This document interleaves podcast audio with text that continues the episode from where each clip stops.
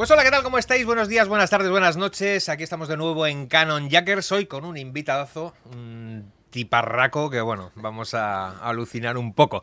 Hoy nos acompaña Gonzalo Portugal. Buenas noches, buenas tardes, buenos días. Bienvenido a Canon Jackers, bienvenido a La Corrala. ¿Cómo estás? Muy buenas, Santi. Muy bien. Acabamos de verle grabar un directo para a Bit of Life que vosotros cuando se emite este podcast ya lo habréis visto dónde aquí en este en este vídeo ahí tenéis el enlace Gonzalo Portugal es guitarrista, es, yo diría que uno, bajo mi punto de vista, de los guitarristas que conozco personalmente, pues estará entre los grandes, grandes, grandísimos guitarristas que he visto tocar en directo, la verdad. Toca un huevo, lleva 200.000 años tocando, es muy conocido aquí en la escena vasca e incluso internacionalmente. Ahora hablaremos un momento de todo, pero vamos. en Marte también. Gonzalo Portugal, ¿qué es de tu vida, tío? ¿Cómo, cuéntanos un poco para que sepa la gente quién eres, de dónde vienes, de dónde naces, eh, dónde nace Gonzalo Portugal. ¿Eres de aquí, de Bilbao? ¿De dónde eres? Yo nací en Bilbao, pero realmente soy de Baracaldo. Mi familia es de Baracaldo y me crié allí. Y mis orígenes no sé más allá de dónde son, más allá de Baracaldo no hay más. ¿No has mirado, no has investigado en el árbol genealógico? A ver dónde Los anteriores también eran de Baracaldo, o sea que... Y eh, siempre me suele gustar eh, preguntar a los invitados al principio, sobre todo en su infancia, ¿tenías algo, este podcast va sobre música, ¿tenías algo de relación con la música? ¿Tenías colegas que les gustaba la música? ¿O eras tú el friki que yo me gusta más que a los demás? Yo siempre he tenido mucha relación porque en mi casa ha sido muy importante. Mi padre era músico amateur, sus hermanos también, y la música era algo que siempre salía en las fiestas familiares, comuniones y navidades. Entonces, o sea, desde pequeño teníais Y siempre he tenido, mi padre le gustaban mucho los vinilos y siempre he tenido ese fetiche desde muy pequeño. ¿Eres, yo de poner vinilos, poner música siempre me ha gustado mucho. Y luego he tenido suerte que mi entorno también, mis amigos también eran muy musiqueros. Es el tercero o cuarta persona de las que vienen aquí que, hablamos de esto y lo importante que siempre decimos, ¿no? Lo importante que es desde pequeño tener música en casa o tener acceso a música en casa, ¿no? Porque siempre decimos, hay mucha gente que no pone nunca música. En su casa no, no existe la música. Hay niños que se crían sin que escuchen nada de música en casa, ¿no? Y es muy importante. ¿Y desde entonces de pequeño tenías un poco claro que querías ir hacia allí o te vino... O sea, te, ¿Te dirigieron hacia, hacia la música? No, de hecho me mi padre me intentó enseñar alguna vez a tocar la guitarra y yo nunca quise. Y yo pensaba, de pequeño pensaba en las cosas de niño pequeño y en fútbol. Yo quería ser futbolista. ¿Futbolista? Sí. Era... De hecho, pues eso, de, joven jugué mucho y... y ¿Eras bueno? Yo te diría que sí. Vale, pero... Además era zurdo, que eso también es un, es un plus, que hay pocos, entonces destacas más. Pero... ¿Con aspiraciones?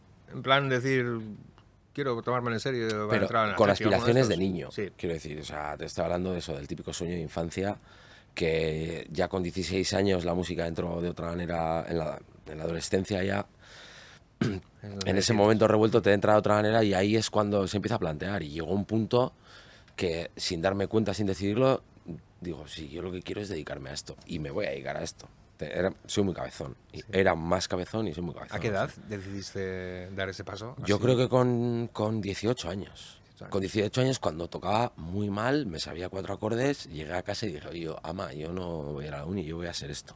Estás loco. ¿Cuál fue tu primer contacto con una guitarra que dijiste, ahora sí que quiero aprender? ¿O te enganchaste por algo? ¿Fue alguna canción, algún disco, algún directo que viste y dijiste, es que esto, esto es? A ver, yo recuerdo la sensación de querer tocar la guitarra muchas veces, viendo Regreso al Futuro, viendo... Marty McFly haciendo ahí... Sí, o hubo una época que había bastantes anuncios de, no sé si era Philips o, o, qué marca era, que salía Offler y salían guitarras oh, eléctricas por todos lados y, y era como mágico y les veías tocar y eran como extraterrestres, ¿no? Y ya me había llamado la atención. Pero me acuerdo que en un viaje de estos de verano con 18, 19 años, típico que alguien sabía tocar y cantando canciones y me gustaba mucho cantar y, recuerdo que me enseñaba un par de acordes y cuando volví de ese viaje fue de conseguir una guitarra que me dejó mi tío y estuve todo el verano tocando esos dos acordes. Hice 16 canciones con esos dos acordes y ahí yo creo que se me jodió la cabeza y quise ser músico, estaba muy loco. Y Nirvana tuvo mucho, mucha culpa, aunque no es mi influencia de cuando era pequeño. En esa época empecé a escuchar mucho Nirvana era mi banda favorita y sobre todo esa sensación de, coño, parece fácil, Son tres acordes y luego expresarte. Luego es verdad que es mucho más difícil, pero la sensación que daba Kurt Cobain y Nirvana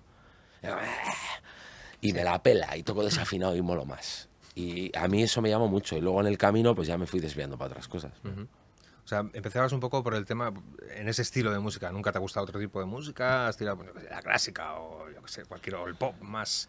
¿Escuchabas, me refiero a qué tipo de vinilos te ponías, si es que los tenías A ver, al final lo que le gustaba a mis padres. Mm. O sea, en, en, mi casa hay una mezcla entre música americana, rock and roll, o sea, pero tampoco rock duro. O sea, mi padre no era de Led Zeppelin, era de la Creedence, de los Beatles, de Supertramp, Queen y cosas más tranquilas. Mm. Y mucho folk y Crosby, Stills y Nash y James Taylor y toda esta gente. Y mi madre era más de la música latinoamericana y, y canción protesta. Y mi familia también tenía un poco esos dos lados. Y luego tengo una tía que le encanta lo que está de moda en el momento. Siempre ha sido como muy seguidora de, de lo que está de moda. Entonces, y como a la familia también le gusta mucho la música, siempre también se aprenden canciones de, de temporada, digamos. Entonces, al final y a mí me encantan, porque me he ido dando cuenta de mayor que hay canciones esas que cantaban de Ana Belén o de Los Gauchos 4 o de lo que fuera. Cosas que ni sé cómo se llaman las cosas en italiano o lo que fuera, que me encantan, que me encantan y me emocionan. Mm. pero lo que pasa es que a mí lo que me enciende es el, rock. ¿El, rock blues? Sí, el rock. El rock duro, el blues, el country. El country me gusta mucho también. ¿Nunca te has pasado al heavy, a la parte oscura o algo así? O... Sí, a ver, el heavy, pero también... pero claro, es que esto es una discusión diferente. Mm. ¿Qué entiendes tú por heavy? Ah, yo me quedo en Black Sabbath, en Deep Purple, que habrá heavies que digan, ah, eso es pop. Pero para mí eso es como mi lado heavy. Y luego sí mm. que hay cosas que me gustan de todo tipo. O sea, he ido a ver a Rammstein en directo, que, que igual es un pop heavy, Sí. O un heavy más pop. audible, un poco sí, más o, amable para el resto. Eh, nunca he sido Metallica, nunca me ha llamado. Pero yo creo que también tiene mucho que ver con qué conoces en qué momento. Y no te pille, ¿no? Depende. No es que no me guste, es que no conozco. Y he tirado por las movidas que me gustan, y he ido abriendo cosas y al final dedicas tiempo a lo, que a lo que a ti te gusta. A mí me ha pasado mucho, ¿no te pasa ahora ya de mayor que descubres de repente un proyecto, una banda? Eh, me pasó hace un par de años con Marshall Tucker Band. Hmm. No había escuchado nunca en la vida. Tengo 47 agosto año. Nunca en la vida y me he chupado mucha música. ¿eh? Me he escuchado de todo no sé por qué nunca había caído entre mis manos un disco de esa gente y flipé. Hmm. ¿No te das cuenta ahora, de repente no te pasa que descubres algo y ¿cómo no pude escuchar yo esto con 15 o 16 años? Montones de cosas. Un disco de hace que igual tiene 40 años el disco y es súper famoso. Pero es porque hay tanta cantidad que vuelvo a lo mismo, que al final es que no te da para todo. Entonces tienes que elegir un poco y y también las influencias que tengas. El que ha tenido un hermano mayor igual que le, hmm. que le pasó pronto unos discos de Iron Maiden, pues al final lo conoces, te enganchas y lo que pasa es que yo no tuve nadie que me pasó ese disco. Los que me pasaban a mí. ¿Tienes hermanos? Soy hijo único. O sea, tenías todo para ti, para poner todo lo que quieras. Todo para mí, todas las veces. me encantaría. yo tengo dos hermanos. Estoy encantado, pero vamos. En fin. Desde aquí un saludo. Sí, claro. un saludo para la familia. Más cosas. Eh, ¿Cuándo no sé si la primera vez, pero ¿cuándo es la, sí, la primera vez que dices, me tengo que subir a un escenario, estoy un poco acojonado? ¿Cuántos años tenías? ¿Eras chavalillo? ¿Te juntaste con colegas? ¿Cómo fue aquello? ¿Tu primera vez? La primera vez fue una, banda muy... Se llamaba Jamacuco, uh. con colegas, pues la primera banda de mi vida. Pues que a uno le gustaba el punk, a otro el heavy, a otro el rock y a otro el pop, ¿no? Y salía una movida extraña. Y era un bolo de estos que hacía, que no sé haciendo Bilbo Rock, que eran como 30 bandas en una misma tarde, dos canciones por banda. Y me acuerdo que incluso esa tarde alquilamos una, una sala Milborg, los reensayamos las dos canciones y las tocamos fatal. Y unos nervios de la hostia. Y el público eran el resto de bandas, imagínate, 30 bandas. Joder, todos músicos ahí de público. ¿Qué edad tenías por ahí? 19, 20, no sé. Soy muy malo para las mm. fechas, la verdad. ¿Y la primera banda ya un poco más en serio después de aquellas primeras experiencias? ¿Qué hiciste? ¿Te empezaste a conocer a gente que se lo tomaba más en serio o gente más profesional?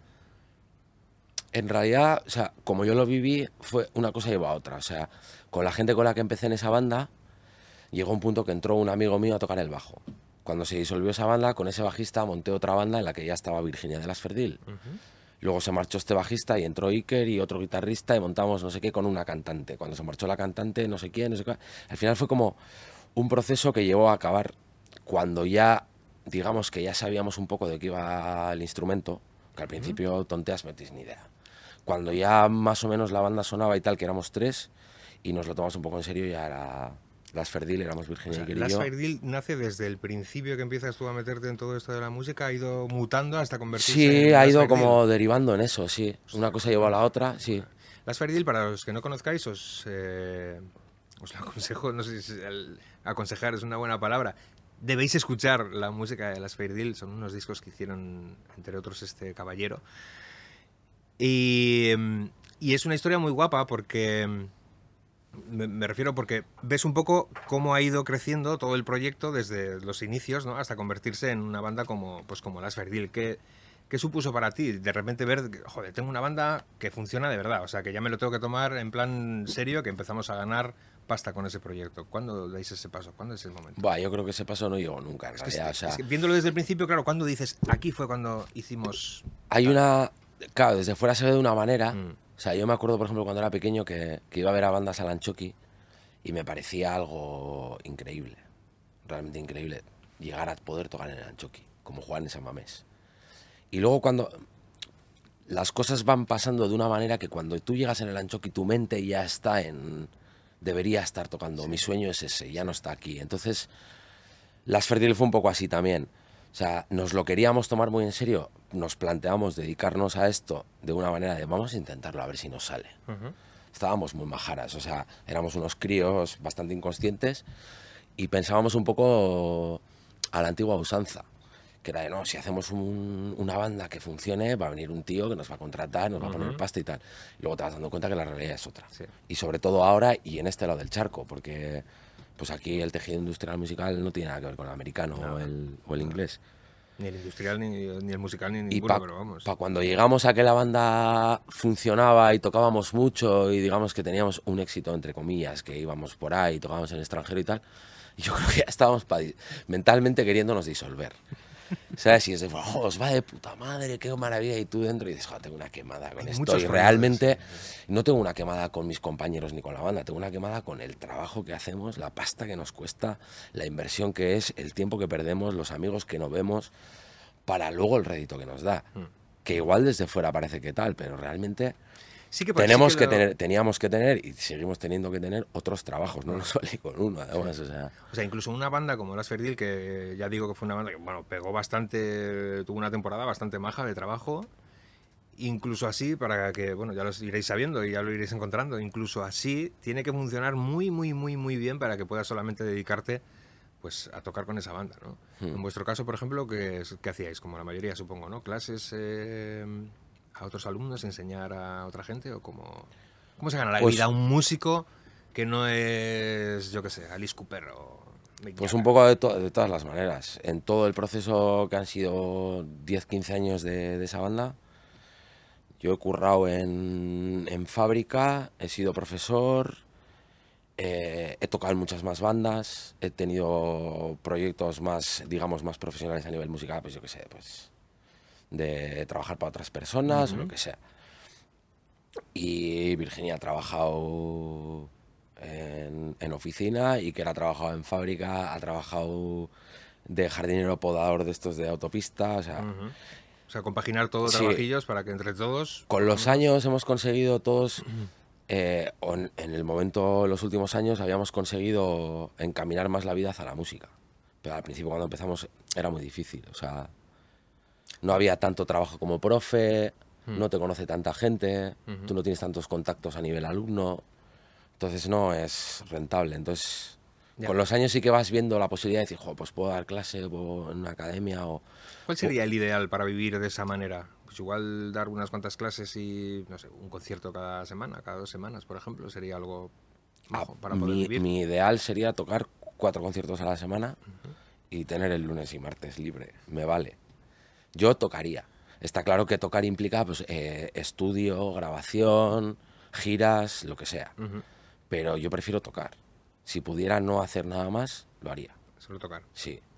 Lo que pasa es que es eso, también es eh, sacrificar pues otras cosas, ¿no? Si nos estáis viendo, seguramente muchos tendréis 16, 18 años, 17 Y hay que saber también que si quieres dedicarte a esto un poco en serio, pues sobre todo con un instrumento, pues, si cantas también hay que dedicarle muchas horas. Pero si tienes un instrumento además, hay que invertir mucho tiempo, muchas horas que dejas de estar pues con los colegas, con la familia, con lo que sea. ¿Tú eso cómo lo llevaste? ¿Te lo sacrificabas mucho? ¿Notas después de los años dices, joder, yo es que sacrifico un montón, menos a los colegas, o a la cuadrilla, o a yo qué sé? ¿Qué te ha costado? Supongo que es la típica pregunta que depende en qué momento me la hagas, te voy a contestar una otra cosa. Una otra cosa. Eh, pero sí, o sea, en el momento no te dabas cuenta de que sacrificabas. Con los años te vas distanciando de ciertas rutinas, dejan de contar contigo para ciertas cosas. Y en el momento en el que igual tú quieres, la gente dice, ah, pero si pensaba que no podías. Porque al final la frase es de no puedo, tengo ensayo. Mm. O estás agotado porque estás de gira al fin de o tocando bolos, o, tienes que currar y ensayar a la noche. Y entonces llevas una vida que sí, sacrificas. Yo he sacrificado muchas farras y, muchas vacaciones, sobre todo vacaciones.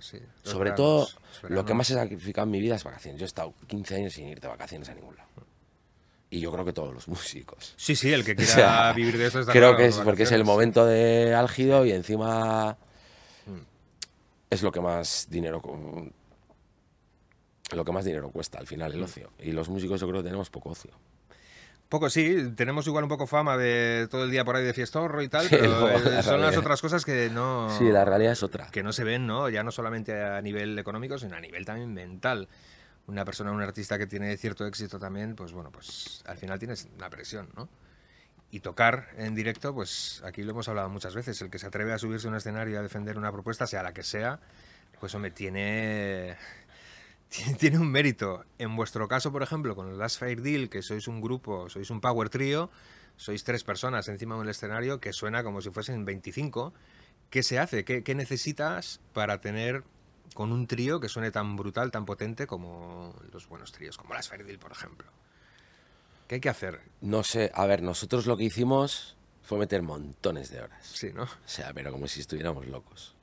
Ya te digo que éramos unos inconscientes, o sea, no había, cuando nosotros empezamos, esto es una excusa que voy a poner, pero cuando nosotros empezamos no había internet y nosotros lo que teníamos eran las referencias de los que nos gustaban, que eran los años 60-70. Y era otro modo de vida, era de, mira, yo me voy a ir a casa a vivir en un piso en el centro con cuatro con cuatro amigos, voy a montar una banda, vamos a ensayar todos los días, vamos a pedir dinero en la calle y vamos a acabar triunfando. ¿No? Que esa es la vieja historia. Eso luego, que igual sigue pasando, pero le pasa al 0,01%. Sí. Nosotros teníamos esa, esa mentalidad. Igual yo el que más. Yo igual tengo que reconocer que ahí quería ver, igual les jodido un poco la cabeza. Porque yo sí que tenía esa mentalidad de. No, porque si. Saco. Es que como el de un empresario al final, que si hago un producto excelente me lo van a comprar. No. Si no se enteran de lo que tienes, si no lo sabes vender, si no es el momento adecuado, si no estás en el lugar adecuado. Son tantas cosas que lo aprendes con el tiempo, pero en el momento estábamos muy obsesionados y metimos un montón de horas y copiábamos todo lo que nos gustaba, horas y horas y horas. Porque un power trio, por ejemplo, pues es eso, al final es una guitarra, un bajo hmm. y una batería. No hay lugar al error ni lugar al fallo, no puede hmm. cagarla nadie, ¿no? Es, son músicos de cierto nivel. A eso me refería si habéis metido muchas horas para conseguir eso, que, que funcione todo perfecto, ¿no?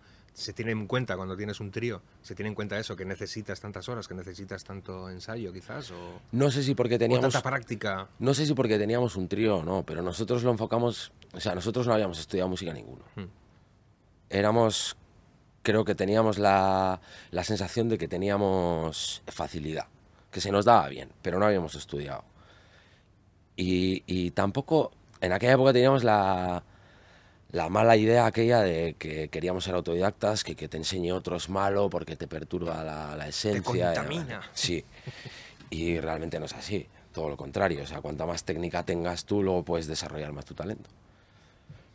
Pero, pero no teníamos ni puñetera idea, entonces se nos ocurrió, pues eso, tío, en plan, meternos en el local y tratar de entender qué es lo que pasaba.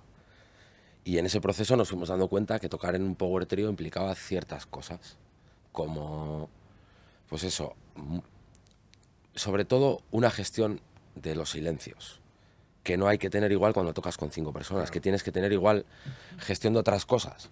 En el trío nos dimos cuenta que lo más importante era cuando no qué pasaba cuando alguien no tocaba o lo que no tocaba. Entonces empezamos a currar mucho en eso y yo creo que al final conseguimos tener un sonido como potente. Claro, es que además la música que con conciencia es, eso, pues, tienes que curarte un punteo en medio de una canción, al final pues estás punteando, pero ya no hay más armonía por detrás hmm. que la que te pueda meter el bajista, ¿no? Entonces eso es importante, ¿no? Sí, en ese sentido creo que un power trio es súper positivo en el sentido de que te, que te enseña mogollón. Apoyarte porque en los compañeros también. Y porque desde el primer momento tienes que ser consciente de lo que estás haciendo. O sea, en el momento en el que tú tocas igual en una banda con ocho músicos y tocas un instrumento, puedes dedicarte a hacer un acorde o un acorde básico, una tónica o lo que sea. En el momento en el que tú eres el bajista en un power trio, a la tercera canción dices, si es que suena igual que las tres anteriores, tengo que hacer algo más. Porque no, no entra el piano y me salva el culo. O entra el saxofonista que me ha hecho un arreglo muy diferente al anterior. Entonces eso de repente te va dando como recursos. Te va obligando y eso, te da montones de recursos. Qué guay, eso. Mm. Ah, qué buen aprendizaje eso. ¿Algún power trio que tengas preferido? Así, pues supongo que haríais algún breve trabajo de investigación, al que sea, escuchando gente de tres en tres tocando. ¿Alguno que dijeses, es que estos son la hostia? Quiero ser como estos. Oh, un montón. Muchos. O sea, favoritos, no sé, los que me vienen a la mente ahora mismo son, son Grand Funk Railroad, que luego fueron un cuarteto, pero al principio son un trío yo creo que en Gran Railroad nos fijamos muchísimo para el bajo y la batería. Intentando copiarles a ellos, que es imposible y no, nos, no se parece, nos salió otra cosa muy guay, que esa es otra cosa muy buena del, del aprendizaje copiando, ¿no? que intentando hacer lo de otros no te va a salir, pero te sale lo tuyo. Entonces, copiábamos a Grand Funk, nos gustaba Cream, pero luego también cuartetos, porque al final hay muchos cuartetos que son guitarrista más cantante. Para nosotros aunque yo no soy nada gran cantante, mm. nos fijábamos en Zeppelin, en, en todos, en Sabbath, en todos los que, nos gustaban de esa época. ¿Alguna clase de técnica vocal has tomado en algún momento? ¿Cantáis, cantas habitualmente, no? Tú siempre. Sí, chillo. Yo suelo decir que chillo. Bueno, chillas, pero chillas bien, oye, hay que saber chillar. Chillo afinado. Chillo afinado. sí, Gonzalo canta y canta muy bien y muy potente y tiene una voz muy pues muy característica, ya escucharéis. Pero antes lo hablábamos, antes de grabar el episodio, hablábamos un poco sobre la voz, lo importante que es la voz, en tu caso, para un guitarrista como tú, ¿no? Em, y me comentabas que durante la pandemia pues has aprovechado a pues, hacer cosas que tenías pendientes, entre otras aprender igual un poco más de armonía o solfeo o lo que sea. ¿El tema de la voz te lo has tomado en serio alguna vez de clases en plan profesionales o le das mucha importancia? ¿Sufres? ¿Temes? A ver, a la voz, yo cuando empecé a cantar tenía mucha más facilidad para cantar que, para tocar la guitarra. Y aunque no he tenido nunca una gran voz, siempre he tenido mucha potencia y mucho pulmón. Y, luego siempre, ya desde el principio se me ha dado muy bien el ritmo de la voz y la guitarra, la combinación. Pero digamos que no me lo tomaba muy en serio. Y además, cuando eres joven, fumas y no pasa nada. Ahora mismo no debería fumar, pero bueno. Entonces, digamos que también es una progresión en el camino. Así como la guitarra me la tomo más en serio desde el principio, porque eres consciente que no tienes ni puñetera idea que tienes que aprender para que suene. Como la voz suena, aunque suene mal, suena, y tú crees que más o menos vale, tardas más en darte cuenta y luego en el proceso sí que me que me lo he currado mucho más y, he tomado unas, unas, clases, he ido al foniatra, he estado en ¿Te ha pasado alguna vez en algún directo? No he ido muchas, pero he hecho. ¿Te ha pasado en algún directo que te haya fallado, ya no el instrumento que al final, pues bueno, es algo mecánico, pero la voz de decir, es que no puedo cantar? Yo he tenido una lesión. Yo he estado un mogollón de años que me maltrataba y me, y me sobraba la voz. Y podía fumar y y maltratármela y beber y al día siguiente cantar y chillar. También es verdad que el estilo que hago es, es muy desgarrado, no es muy... no Digamos que no soy muy fino, no requiere mucha mucha finura, sino que soy más emocional, digamos. Pero... Pero... Pero se me casca mucho desde siempre pero hubo un punto que tuve una lesión que se me empezó a inflamar y desde entonces sí que he tenido algún problema más y debería cuidarme más. Y estoy siempre con la mentalidad de tengo que dejar de fumar, me tengo que cuidar más. Pero, Ya te digo, al principio no tenía nada, luego he tenido algún problema, pero para lo que me maltrato, muy poco. Debería cuidarme mucho más para Hmm. estar mejor, pero tengo mucha suerte. Bueno, por lo menos de momento lo haces bien. De momento. ¿Y cómo ves... eh, ¿Cómo ves la escena ahora musical? ¿Cómo ves el rock o el rock o el blues? Esa música con la que nos hemos eh, criado los de nuestra generación y que nos mola tanto.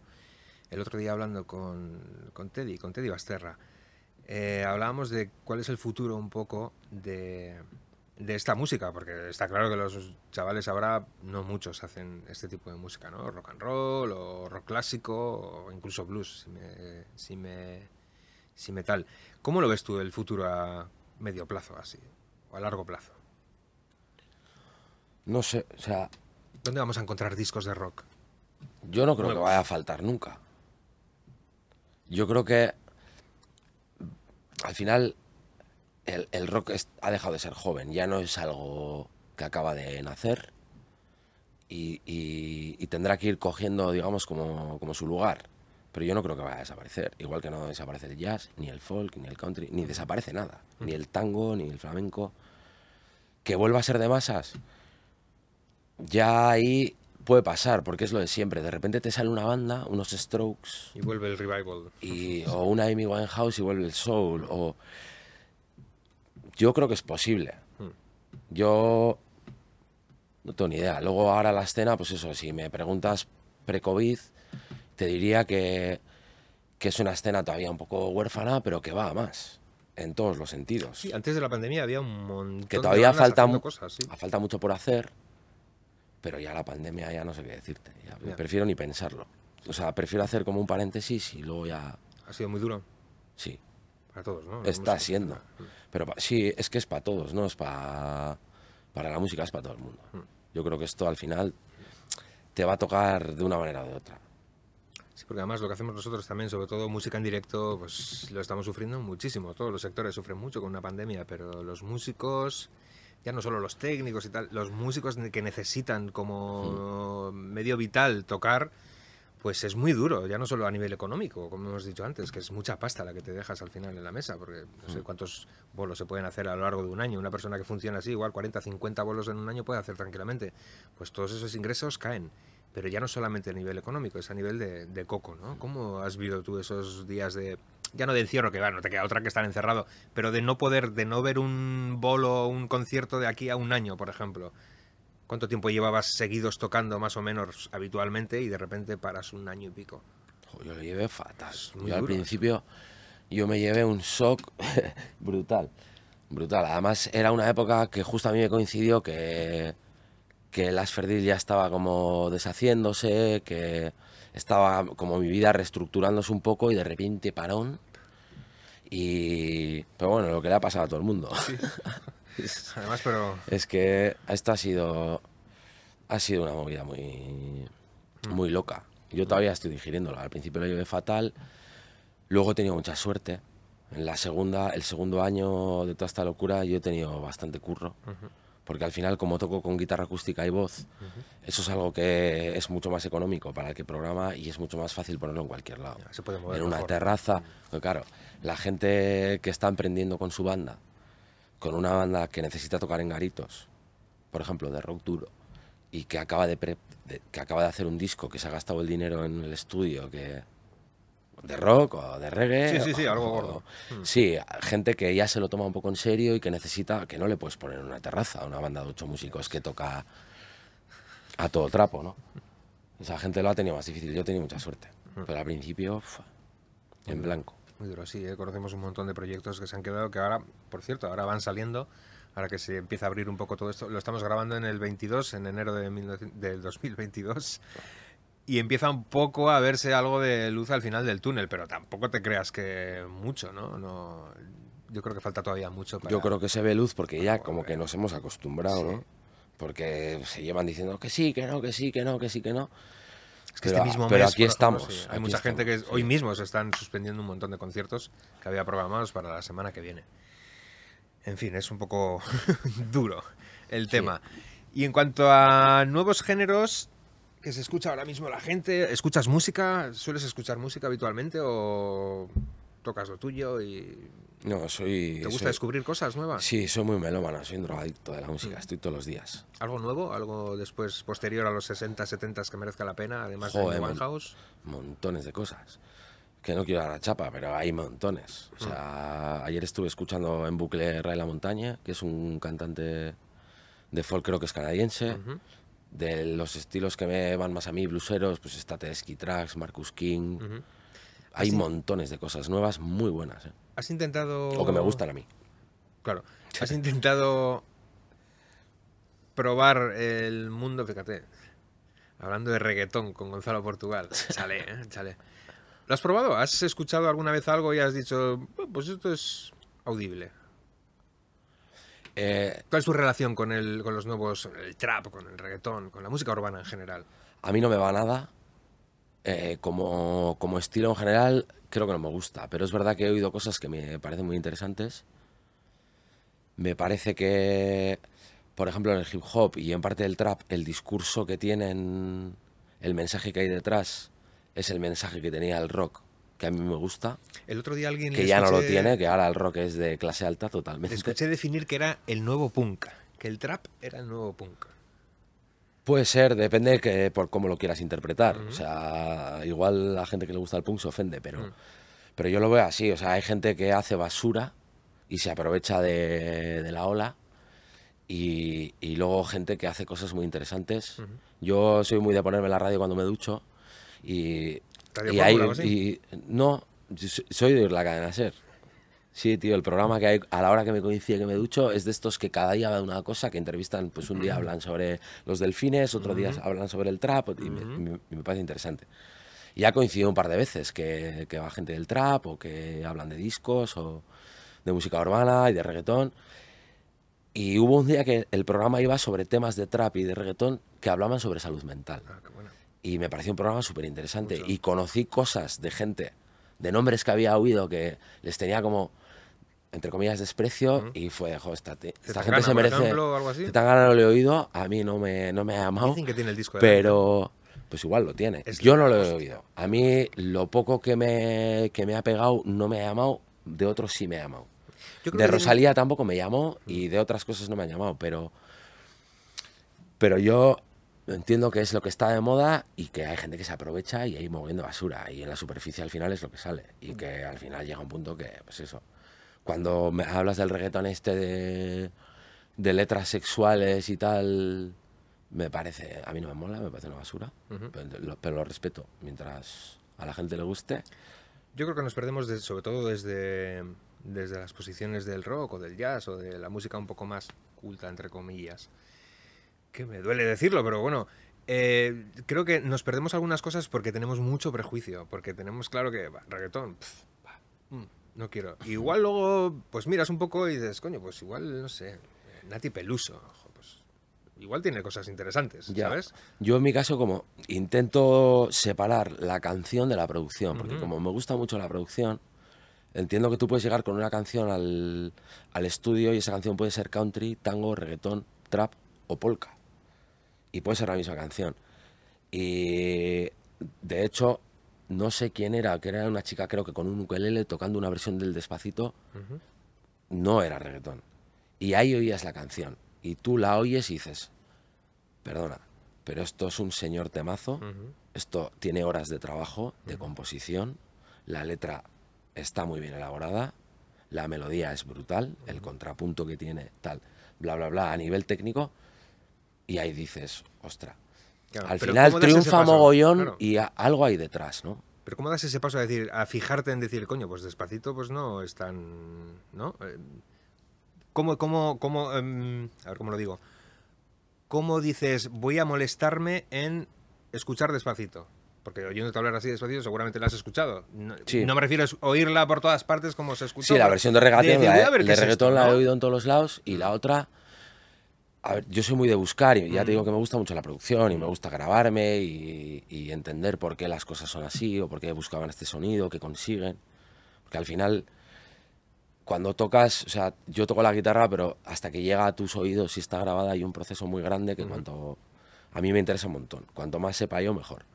Y al final eso te va llevando una cosa a la otra. Y soy de meter muchas horas y luego a veces YouTube te dispara vídeos de estos random. Eso mola mucho. Despacito, versión ukelele. Yo que sé, no me acuerdo cómo me llegó. Yo creo que la cuelga alguien en Facebook. ¿eh?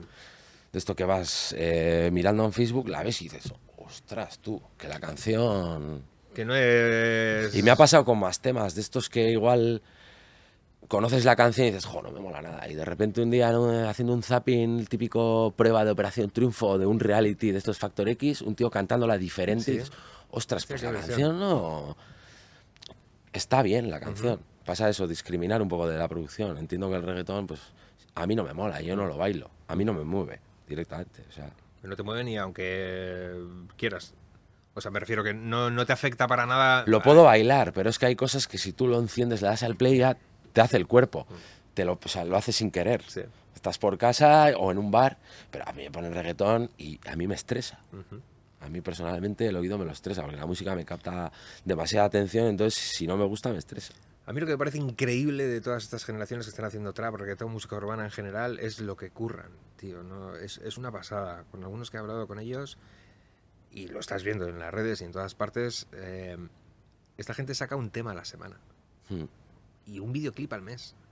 Y están así todo el año. Sí, es que... O sea, currar, curran como perros. Son nativos digitales, o sea, tienen interiorizado un proceso que a nosotros nos cuesta un montón. Y luego aparte, yo no sé si ellos son conscientes, pero ellos utilizan el ordenador como como tú la guitarra. O sea, para ellos es un instrumento. Y, eh, por ejemplo, Avicii, que es un que se suicidó y, y, demás, en su día era el número uno y era electrónica. El tío no sabía tocar nada. Ahora, el oído que tenía, para mí es un Beethoven de la electrónica. o sea, me da igual si llegas con un ratón o quieres perder el tiempo como yo en tener unas cuerdas en la mano. Pero yo creo que estos chavales lo que tienen es el ordenador como instrumento y el instrumento, de momento, las, las, las opciones que les da inmediatas y fáciles son ese tipo de cosas. El mundo de los beats, el mundo del reggaetón, el mundo del ritmo fácil. Pero dales tiempo. Yo creo que sí. Dales tiempo y ya verás. Y hay cosas muy interesantes. Lo que pasa que es verdad que lo que, lo que vende fácil y es, es para las masas es como muy... Es muy facilón y no nos gusta, pero bueno. Aquí hablando el otro día con, con Miquel Caballero, el, bajista negativo y de Seda, eh, hablábamos sobre México, sobre cosas que se están haciendo en México y en concreto le contaba que está muy de moda ahora el, regional mexicano fusionado con el trap. No sé si has oído hablar de los corridos tumbados. Echa una escuchada a esto, tío, porque te quedas flipado. O hmm. sea, un corrido mexicano de toda la vida con los guitarrones que suenen la hostia con letras de trap y con rollo trapero. Hmm. Muy curioso, ya os pasaré por ahí el enlace. Natanael Cano se llama este tipo para escuchar. Ay, sí, me acuerdo, ya lo voy a buscar. Pero va mucho de. Estoy viendo mucha gente que está intentando mezclar eso, música tradicional con jazz, con rock, con, en este caso, trap. ¿Cómo ves tú eso de coger temas? Antes hemos comentado un poco temas igual antiguos o clásicos o incluso de la farándula española, por ejemplo, ¿Cómo ves que gente empieza a, utilizar esos temas o esos sonidos y mezclarlos con música urbana o con otras cosas? A mí me ¿Te gusta eso de mezclar géneros? Es que los que me gusta mezclar a mí ya están como socialmente aceptados, pero realmente es que eso es lo que se ha hecho siempre. es que al final todo es una mezcla, ¿no? y, y, depende también de la, de la historia de la migración Igual es un poco atreverse, y, demás, ¿no? Al final tiene mucho que ver con que haya habido Estados Unidos, con la esclavitud, con que haya irlandeses que llegan, italianos se mezcla, el jazz, no sé qué, vuelve. Al final todo ha sido siempre una mezcla y una mm. evolución. Que no te guste, pues yo igual oigo cosas del principio de pues del blues y, son muy espesas para mí. Pero claro, si no hubiera habido ese comienzo no tendríamos a los Beatles. y, y no sé, yo soy del, del pensamiento de si no te gusta no lo escuches, pero, pero al final hay que respetar el trabajo, es lo que decías tú, son gente muy currela. Mucho. Y al final es una risa, sí, ha hecho un arco corrido, sí, pero igual le ha metido cuatro días de su vida, él lo hará por algo y para a él le transmitirá algo y... Importante es eso, ¿no? El transmitir... Y que luego igual dentro, ahora mismo no, pero igual dentro de 10 años eso acaba derivando en una corriente musical artística súper compleja y súper buena para todos, ¿no? Consigue hacerlo luego algo un poco más elaborado. Mm. Que no sé por qué la música tiene que ser tan elaborada. Pues hay música súper simple que ya no solo es que haya triunfado, sino que están consideradas grandes temazos, ¿no? No hace falta que sea una música, la novena de Beethoven, para que sea una buena canción, ¿no? Mm. Hablábamos el otro día de comparar canciones buenas. Es que el reggaetón es una mierda de, música. Bueno, es una mierda pues, comparado con qué, ¿no? Porque si comparamos, pues yo qué sé, ya le hemos puesto ese ejemplo una vez, la novena de Beethoven con otra cosa, pues seguramente sea una mierda. Pero claro, si comparas Bohemian Rhapsody con cualquiera de estas del reggaetón. Sí, pero eso pasa, pero es que es lo que te decía. No es justo, para, me refiero. Pero para mí es un poco lo que te decía antes de lo que, de lo que son las masas y de lo que tiene éxito. O sea, si tú comparas, por ejemplo, coges Queen con algunas bandas que ya eran que se habían creado en oficinas de, de, empresarios y, y, tal, que son los 80, hubo rock que no tiene nada que ver con lo que es el rock y hubo a patadas de, de hard rock, del otro rock, de no sé qué, y había gente muy buena, pero la mayoría era basura. Y eso yo creo que pasa en todo lo que tiene éxito. Hmm. Pero al final yo es lo que te digo. O sea, hay gente que le gusta ese ritmo, como cuando inventaron el rock and roll les gustaba el shuffle. Eran todas canciones iguales. Es verdad que luego hay una elaboración y una evolución, pero al principio es todo igual. Lo que pasa es que ahora yo creo que como es tan masiva la cantidad de gente que hay y tiene la opción de mostrar su música, pues claro, es que pues, el otro día leía, eran 50.000 canciones, todos los viernes se suben a Spotify, 50.000 cada viernes.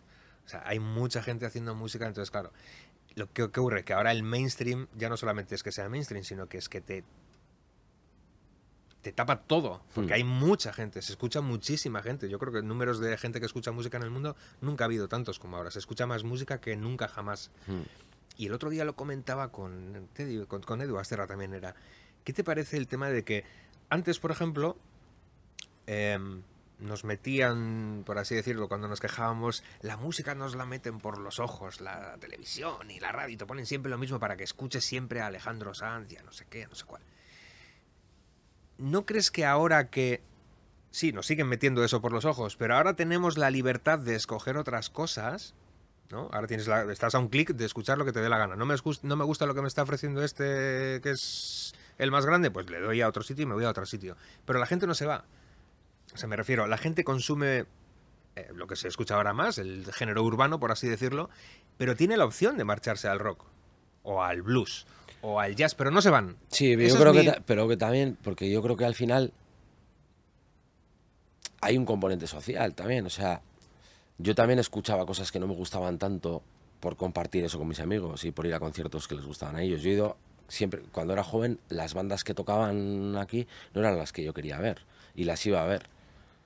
Por, un, por eso, por un componente social o por lo que sea. Y luego también es que la vida que llevamos ahora mucha gente no tiene tiempo para elegir. Entonces, sí que quiere oír música, pero no quiere decidir. Mm. Y claro, nosotros hemos estado igual en contacto con la música. Que eh, conocemos un montón de cosas y sabemos un poco qué manera buscar grupos que nos interesan o tenemos esa inquietud. Pero yo creo que mucha gente también tira de lo que va.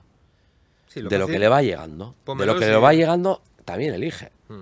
Pero luego también te digo, hay un componente social. Cuando hay una canción que le gusta a todo el mundo, te tiene que gustar. O no gustar, sino pues la bailas con tus amigos en el bar o lo que sea, ¿no? Si no te gusta, eres un apestado y esas cosas también. en fin.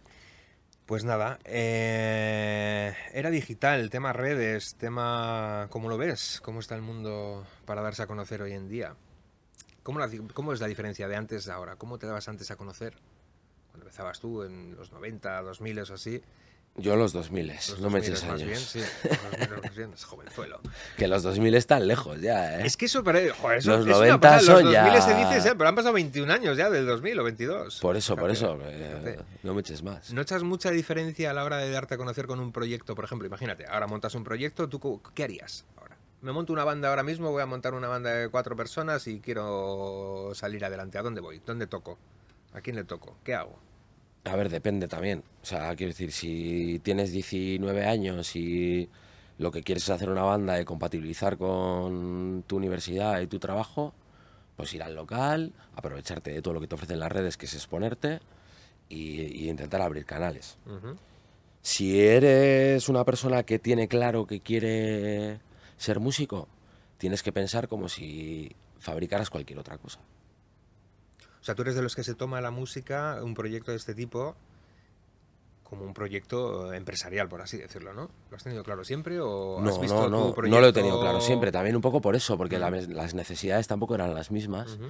Y luego ha llegado un punto que, pues sí, yo me quiero dedicar a esto y quiero, quiero mejorar. Tienes que pensar en empresa. Y realmente es como funciona. Y ha funcionado siempre. Siempre ha funcionado así. Al final, claro, siempre salen un poco las leyendas del pez gordo y tal. Pero la mayoría de las historias son como la de Apple. Son empiezan en un garaje, un inversor, pongo 50 euritos. No hace falta llegar a lo que llega Apple, pero empiezan así. Los Beatles empiezan, oye, pues igual hay que irse a Hamburgo que hay que comer y de paso aprendemos a tocar. Y cuando vuelven de Hamburgo arrasan en Liverpool. Pero hay como, lo que te digo, ese proceso. Necesario también, ¿no? Sí. Por otra parte. te lleve donde, donde sea. Yo es que creo, ya te digo, con la época digital lo que veo es que, por esto preguntaba antes lo de dónde va a quedar nuestro género, porque normalmente el, que hace rock o jazz, ese tipo de música, pues son gente un poco más mayor, ¿no? Más de nuestras generaciones y mayores incluso. Pero claro, somos gente que no, no, no somos nativos digitales, ni controlamos mucho de redes, ni nada parecido. Por eso, el que no se moleste en aprender, pues por mucha buena música que haga, pues no se va a ver. Por eso te preguntaba si cómo ves tú a la gente que está haciendo ahora nuestro rollo de música en las redes. ¿Sigues las redes? ¿Sigues a alguien por redes? ¿Te parece algo que alguien Soy bastante pasota. Primero soy muy malo gestionándolas. No se me da nada bien utilizarlas las utilizo porque sé que es un canal que es importante para mí y, que, y que me da muchas cosas positivas, pero me cuesta un montón. Y a mí me ayuda a conocer un montón de cosas, luego veo... O sea, antes era muy... Ah, esto no vale para nada, pero es verdad que he descubierto un montón de cosas porque no sé quién ha colgado o porque toca no sé quién y lo ves. Y he podido ver conciertos porque me he enterado gracias también a las redes, que antes era más complicado todo eso. Eso te iba a decir, antes, ¿cómo hacías? un concierto que hacías, empapelábamos las ciudades. ¿no? Sí, pero también antes funcionaba todo de otra manera. Si había un concierto, todo el mundo te avisaba, todo el mundo comentaba. Alguien, alguien se enteraba de que venía no sé quién o no sé cuál. Si estamos hablando de conciertos medianos o porque leías, me acuerdo que las revistas de, de la época tenían, solían tener un índice de conciertos al final y de, ostras, que viene, yo sé, Dire Straits a la Plaza de Toros. Hmm. Y luego veías carteles y tal, te ibas enterando un poco así. Pero se comentaba mucho más y la publicidad también había, era otra. Saldría en el periódico, en la radio. Sí, lo vendían muy bien también. Hmm. Hablando del concierto ese de Straits de la Plaza de Toros, ¿estuviste? No. ¿En aquella gira? No, yo era muy pequeño.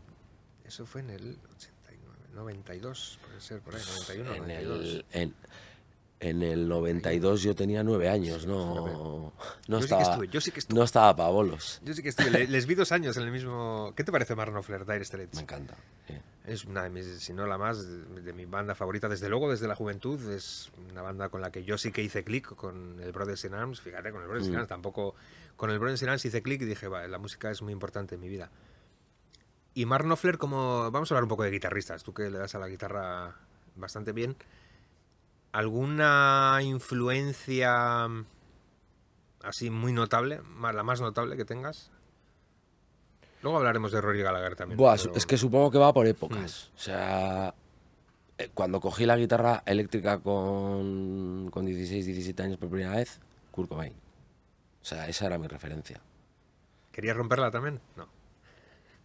No lo pensaba porque, mira, bastante me que Costaba una pasta. es que en aquella época no es como ahora. Entonces eran una puta mierda. Eran como remos de barca y, valían una pasta. Claro, es que entonces, claro, 50.000 pelas no era lo que son 300 ahora. 50.000 pelas era de, ama, quiero una guitarra. Te voy a comprar yo a ti una movida. ¿Qué vale eso? O sea, es loco. Y, y tenías otra, otra relación con tu instrumento. Joder. Pero sí, ya te digo que fue mi primera referencia. Y luego, en el proceso, como una vez que ya sabía tocar algo, empecé a intentar tocar las canciones que me habían gustado toda la vida. Que si los Beatles, que si Deep Purple, que si... Y en ese proceso yo me acuerdo que identificaba, sin darme cuenta, que para mí había dos tipos de música. Una que tenía como una especie de... como una, como una especie de, de especia y otra que no tenía especia. Y luego con el tiempo me di cuenta que era la que tenía base blues. Y ahí me fui como metiendo más al blues, me dije, va, pues si aprendo más blues va a ser mejor para tocar lo otro y al final me he ido enamorando del blues hasta el punto de... Es que el blues al final es, que es lo que más toco. De, todo, sí, de todo. Está muy bien, me gusta mucho además el blues también, me, me encanta. Y suele decirse que es un género relativamente fácil de tocar, bueno, fácil de tocar. Ya no te hablo de guitarristas virtuosos, ¿no? Que hay muchísimos, ¿no? Que pueden hacer de todo. Pero tocar blues, ¿tú dirías que es el... no sé, la forma más pura de tocar la guitarra? No, yo cualquier... cualquier ¿Disfrutas más con otro género aparte que con el blues Yo disfruto con, con todos. O sea, yo igual en directo no iría a tocar ciertos estilos que sí toco en casa. Yo en casa toco de todo. Y una cosa que, que, es lo que más hago yo ahora cuando toco la guitarra, yo pongo canciones de karaoke y hago yo la melodía de voz con la guitarra. O sea, soy el cantante. Y trato de hacerlas exactas, con su modulación, con el, intentando que se parezca lo más. Luego, a veces, pues me queda mejor o peor, ¿no? Pero toco de todo. O sea, no tengo ningún reparo. Y lo de eso lo más fácil, al final yo creo que lo que tú has oído toda la vida es lo que va a ser más fácil. Porque el blues tiene una cosa que es que es muy sencillo, pero tiene una rueda muy concreta. Una cadencia. Y cuesta, no el ritmo, sino la progresión de acordes, que el ritmo también, que, podríamos hablar aparte, pero la progresión de acordes tiene una vuelta muy concreta que cuesta mucho más eh, y sentirla de lo que parece. Mm. Y mucha gente que oye blues quiere tocar blues no siente eso. Yo creo que esa gente igual ha oído otra música y esa le va a salir mejor. Por lo menos al principio, luego puedes tocar. Realmente es mucho más fácil de lo que parece. Hablando de instrumentos, por ejemplo, este va para vosotros también, chavalería, que igual no tenéis mucha pasta para tener un grandísimo instrumento. ¿Dirías que tener, sobre todo al principio, un instrumento guapísimo, una Stratocaster nueva, es necesario, es vital para poder tocar música? ¿O eres más de los de, no sé, cualquier hierro me vale? No, yo creo que tiene que ser un, buen instrumento. O sea, lo que no vas a hacer es, si vas a empezar de cero, comprarte un cacharro que vale mil euros pero dentro de la gama media barata, asesorarte bien para comprar calidad. Porque al final lo otro te puede llegar a frustrar. A mí estuvo a punto de pasarme. O sea, yo tocaba la guitarra y decía, uff, esto no. Esto no me sale. Porque era un puto palo. O sea, no había Dios que tocara eso. Hasta que de repente no sé quién tiene otra guitarra, la pruebas y dices, hostia, ¿esto cómo se llama? Epiphone. Vale. ¡Ama! Los cojones, hijo. Y empiezas ya, me dejas tu guitarra y vas, pero ya entiendes que hay un cacharro que funciona y dices, vale, no soy yo, es este cacharro que tengo yo. Porque claro, una Epiphone ahora relación calidad-precio es muy barata. Entonces era lo, lo mejor que veías en una tienda de instrumentos era una Epiphone y no las podías pagar. Eran las de que te apartaban del escaparate, te decían, tira, tira, anda. no ponían ni precio, además. No ponían ni precio. Y, y luego conseguí tener mi, mi Epiphone y ahí ya empecé a tocar ya un poco. Pero al principio yo creo que es importante eso, que sea un buen instrumento, no caro, pero bueno. Pero bueno, que no se desafine, que no sea de juguete, vamos. Cuanto mejor sea mejor. Mm. ¿Eres más de Stratocaster, más del Les Paul? ¿Eres de esos que diferencian entre un...? Yo sí, yo, yo soy de Strato. Tengo una Les Paul también y realmente me gustan las guitarras, me gustan todas, pero ¿Cuál? La de Paul no es muy incómoda para tocar. Para mí es muy pesada, y yo soy muy pequeño. Entonces a mí, cuando toco con ella, acabo con dolor de espalda. Y luego a la hora de tocar, para mí, la estrato es la guitarra, mm. definitiva. Mm. Sí, a mí, es, a mí, es, la que más me gusta también, la verdad. Yo tengo una. Y em, en cuanto a... Mm, no sé, quiero hablarte de... Me has dicho antes Nirvana. Vamos a hablar de Rory Gallagher, que tienes una relación un poco peculiar ¿no? con, este músico. Cuéntame un poco quién es este tipo, para los que no lo conozcáis, y por qué es importante en tu vida, qué te ha dado Rory Gallagher. Pues han sido coincidencias, todo. O sea, sí. Cuando éramos todavía adolescentes que estábamos montando la banda, solíamos ir mucho a un bar que estaba en Romo, del Baste, y tenía un camarero, si no recuerdo mal, se llamaba Johnny, que nos solía poner música. Y él nos descubrió Rory Gallagher con 18 años así. Y, y alucinábamos. Esta movida. Y nos fuimos metiendo y se convirtió en uno de. Pues uno más, que si Le Zeppelin, Rory Gallagher, los Beatles y bla, bla. Y años más tarde, nosotros, yo creo que no hacíamos ninguna de Rory Gallagher. Hacíamos varias versiones de mucha gente, pero nunca hacíamos de Rory Gallagher. Años más tarde estaba Jerry y Javier Corral eh, programando lo de Lizard and Star, que eran bandas, bandas de aquí que, que homenajeaban a, a grupos influencia. Y me acuerdo que yo hablaba con él Y me decía, tío, ¿cuál es vuestra mayor influencia? Y decía, no tengo ni idea, tío. O sea, a mí ahora mismo lo que más me gusta es Led Zeppelin, pero yo no canto ni, parecido, ni sonamos ni parecido. Y Jerry me dijo, a mí me recordáis mucho a Rory Gallagher y a Taste, que era la banda que tenía antes Rory. Yo creo que deberíais hacer el Ethan Star de, de Rory Gallagher. Él fue el que lo vio.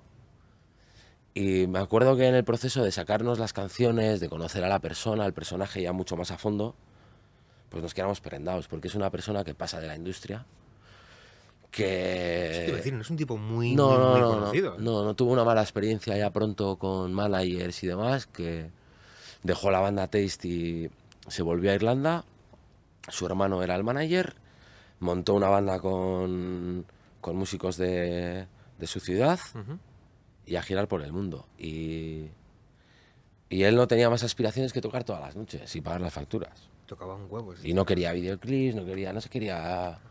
Ese era un tío que lo que realmente vivía para tomarse la cervecita tocando la guitarra y pegar cuatro gritos. Y, eso, me, eso nos encantó, ¿no? La, la, posibilidad de poder haber sido... Que no le conoce nadie por eso, por cómo era él. Porque él no quería ser un mito, no había videoclips, no quería películas, no quería entrevistas, no quería nada. No quería saber nada. Y eso a mí me encanta. Esa, porque realmente yo toco música por la música. Necesito monetizarla porque quiero comer, pero yo no busco que me paren por la calle y me digan, no, yo lo que quiero es tocar, que me vengan a ver mis colegas. Para mí tocar también es un acto social. Yo a mí me encanta tocar por la zona porque sé que va a venir no sé quién a verme, va a venir no sé qué familiar, el primo que hace mucho que no es. Entonces, gusta a, que vengan, ¿no? La gente que te A mí me gusta todo lo que, lo que da la música, que no es solo música, es un montón de cosas, ¿no? O sea, es terapia, es, es amor, es relaciones sociales, son un montón de cosas a la vez, ¿no? Y me gusta todo lo que trae con ella y no me gustan otras como, pues como la industria en general. No es que no me guste la industria, no me gusta cómo funciona. Y Rory Gallagher tampoco le gustaba y por eso igual vivía de esa, de esa manera. Sí, como a muchos otros, que no les gusta, ¿eh? O sea... Y después creo que tengo entendido que habéis ido incluso allá a Irlanda a tocar. Hay un festival todos los años que os suelen llamar. Hemos estado en Manchester. ¿Mm? Hemos estado en Manchester y hemos estado en Ámsterdam haciendo varios homenajes a Rory. Porque es un tío que, aunque es de, de minorías, era un tío que al que le llegó, le llegó. y, tiene un, homenaje anual desde hace 20 años, desde el año que murió, en su ciudad, en Ámsterdam, otro en Italia. Ya tiene unos cuantos alrededor del mundo. ¿Y cómo se llamaron para ir allí? Nos vieron en YouTube haciendo Lizard Star y se la jugaron. Fijaos, YouTube. Se la jugaron y me acuerdo cuando nos lo contaban. Después de fuimos ahí, dimos el primer bolo y nos dijeron, qué sobrada, ¿de dónde habéis salido vosotros? Además, para ellos nosotros somos unos sureños, españolitos, de no sé qué, de, ahí abajo que no esperan nada de nosotros. nos tienen, aunque nosotros no nos damos cuenta, Pero somos nos, nos miran por encima del hombro. Nosotros somos los mexicanos de Estados Unidos. Sí, sí, está claro. Y, nos decía, tío, yo estaba acojonado porque el resto de la organización me decía, estás loco, tío, ¿cómo llamas a estos chavales? Decía, tío, son unos chavales súper jóvenes, tío, bien que lo hacen. Hay, hay, que, hay que ver quién, hay que ver qué tal lo hacen. Nos llamaron y luego, pues, hicimos una relación tan buena con ellos que a día de hoy somos amigos de parte de la organización. Han venido algunos a mi casa varios días y ¿Y, qué tal los conciertos por ahí fuera? ¿Cómo es salir fuera de tu país a girar? ¿O ibais solamente a hacer eso o habéis hecho girar? Con Lasfer hemos salido muy poco fuera.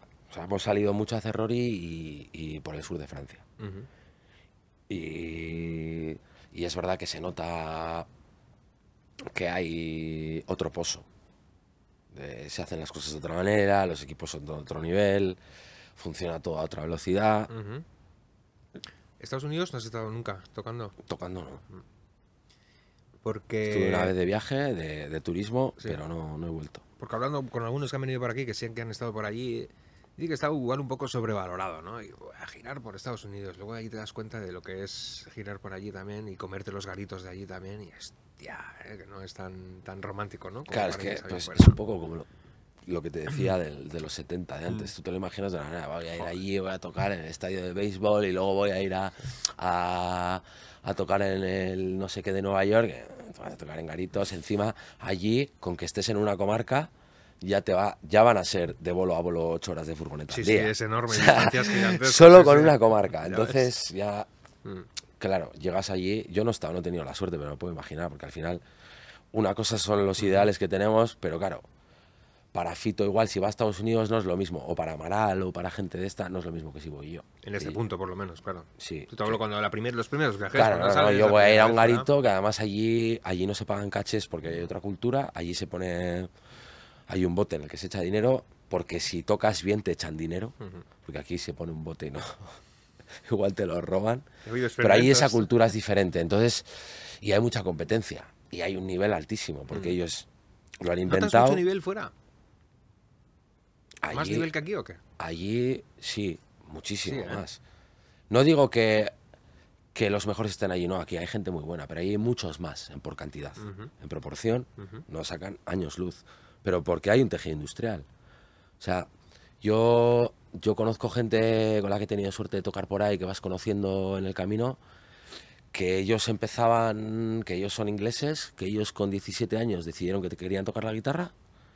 Entonces ellos hacen una demo, van a un sello discográfico y el sello discográfico dice, vale, tenemos, como ellos tienen un tejido industrial, dicen, vale, nosotros tenemos un contrato con no sé quién en Canadá, entonces te vamos a ver, te vamos a mandar a Canadá hacer ocho bolos y depende cómo vaya, vamos viendo.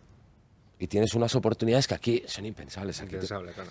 Pero por lo que te digo, porque allí llevan haciéndolo montones de años, aquí, aquí estamos empezando ahora a crearlo.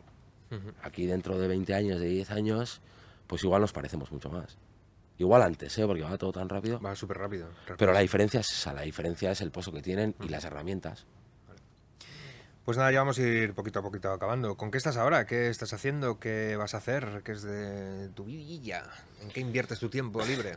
El que tengas. Pues ahora estoy preparando mi proyecto personal, que justo esta semana estoy grabando un EP de cuatro temas, que no sé si va a ser una demo, un EP.